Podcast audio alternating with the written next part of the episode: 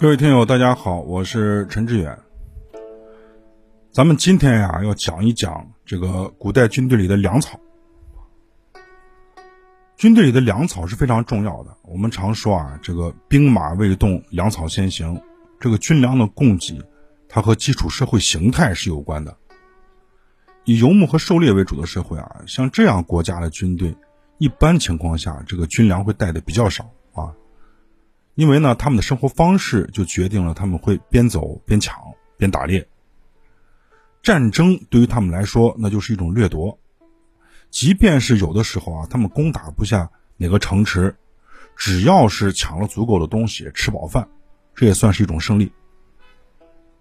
而以农耕为主的文明呢，就像古中国、古埃及，啊，他会准备好充足的粮草，国家也会有计划进行安排，要出征多少天，人吃多少，马吃多少，包括在运输途中的消耗，全部都要算在内。而以农耕为主的国家，战争的目标主要是占领土地和人口资源。一般情况下呢，就不会像游牧民族那样抢完就跑了。因为有这种生活习惯，所以游牧狩猎民族发动战争的频率会比较高，因为他们不用准备太多的东西，只要人够啊，这个大王一声令下，基本上就可以出发了。也可以说，他们是一群战争机会主义者。还有一点就是地球的气候规律性变化，这个游牧民族放牧打猎这些地方呢，没有草了，没有猎物了，他们必须得进行侵略，要不然他们就得饿死。这也并不是说我们中国从一开始就是这样子，在商朝，我们国家还没有形成固定的农耕群落，所以那个时候的战争啊，都是不带够充足的军粮的，边走边抢边打猎。在商朝呢，还吃人，吃战俘那是习以为常的。在商朝，人啊和我们现在人的概念是不一样的。有时候，另外一个肤色、另外一个部落，他们不会把这些人当人。考古发现啊，在商朝乱葬坑里的人骨头上啊，有被啃食过的痕迹，在青铜鼎里呢，还有人骨头，这想想都很可怕。实际上，我们的文明在对人的尊重方面是有进步的。如果这些地方呢没有反抗势力，而且环境比较好，那么就在这个地方生存下来。因为没有固定耕种的土地，所以家乡的概念就比较淡薄。当时呢，就是为了生存，一个以血缘关系为基础的部落就到处的去打猎、去抢东西。到了西周的时候啊，这个中原地区大量的种植了谷物，这个动物性食品慢慢就减少了。在战争中使用了马、牛、骆驼，甚至是大象这样的大型动物，而且战争的规模在不断的扩大。依靠抢劫就没有办法完成一支部队的生存，因为部队的人变多了，因此就必须要带上军粮，并且呢还要有国家后期源源不断的供给。再到了秦朝啊，就有了专门管粮草的政府机构，叫大司农。这个大司农啊，除了管政府的屯粮屯田，也管军粮。到了汉朝后期，军队就有专门的粮仓了，并且在军队里面有一个最大的好处，就是不用花钱买盐。盐呀，在中国那是十分宝贵的东西，在军粮里面呢都有盐的配比。在宋朝的时候，囤积粮食的有四种仓，叫太仓、都仓、省仓、大军仓。这个太仓就是京城粮仓的统称，都仓和省仓就是各州县的粮仓。这个太仓、都仓、省仓都是军民混用的粮仓。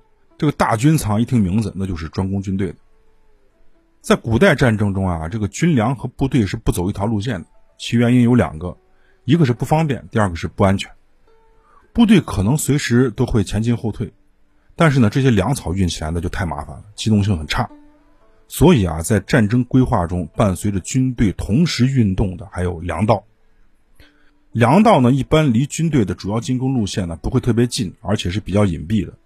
当时粮仓所在的位置也是重要的军事机密，这军队呢一般就带个个把天的粮，如果没粮呢，指挥官呢就会专门派人去取。一般情况下啊，这个负责粮草运输和在屯粮地点守粮仓的全部都是精锐士兵。粮草啊一旦失守，这就相当于在现代战争中这个弹药库被炸了，那就彻底没法打了。比如在三国的时候，这个官渡之战，曹操就烧了袁绍的乌巢粮仓。导致了袁绍大军惨败。在战国的时候呢，秦赵两国打仗，赵国的军队就因为粮草不济，导致了内讧，最后呢被秦国给打败了。粮草的大量运输啊，这个损耗是非常大的，因为运粮的牛马人他都得吃。在汉朝时候的记录呢，损耗在百分之二十，这是官方规定的。为了降低这种损耗，曹操开创了屯田制或者叫营田制，就是让驻守各地的军队自己种地。曹操自己呢，在许昌也有一块地。到了明朝啊，政府也想了个新办法，鼓励商人给部队供应粮食，当时叫开中法，就打开的开，中国的中，开中法。这个商人啊，把征集的粮食运到作战区，然后呢，政府给他们发盐引，盐引就是盐票啊。商人拿着这些盐票呢，到各地都可以去兑换成盐，或者是拿盐引啊去换其他东西都可以。盐引啊，在明朝是可以当钱用的，这就有点接近于纸币了。明朝还颁布了一个法令，叫易粟法，这个就很简单了，就是军队可以拿钱直接在当地买粮，但是原来是不允许的。因为明朝啊对贪污的防范是很严厉的，在宋朝的时候呢，军队是可以拿钱在当地买粮的。咱们接下来再说说啊，古代的军粮到底都是一些啥？在我们国家用的最多的就是粟，就是小米，就包括我们解放战争时期这个小米加步枪，解放军吃的也是小米。这是由于小米的生物特性所决定的。在《旧唐书》里记载啊，这个粟可以藏九年。而且呢，小米的热值是高于大米的，吃了特别能顶饿。在古代的军粮里啊，那是没有菜的，士兵们一般就是把小米和挖的野菜煮在一起，煮成粥。如果条件好一点呢，也可以放一些肉糜，就是肉干那煮完了以后就是菜肉粥，这就是当时最好的生活条件了，士兵吃的最好的饭。到了唐朝，北方啊广泛的种麦子，在陕西、甘肃呢就发明了锅盔。就是把面啊做成很厚的干饼，这个锅盔的含水量很低，所以呢能保持比较长的时间。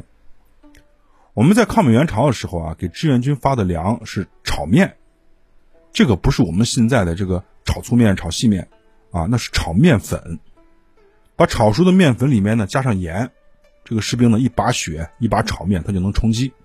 这个传统啊从清朝就有了。我们再说肉食。那在军队里供应是很少的，因为肉啊不容易存放。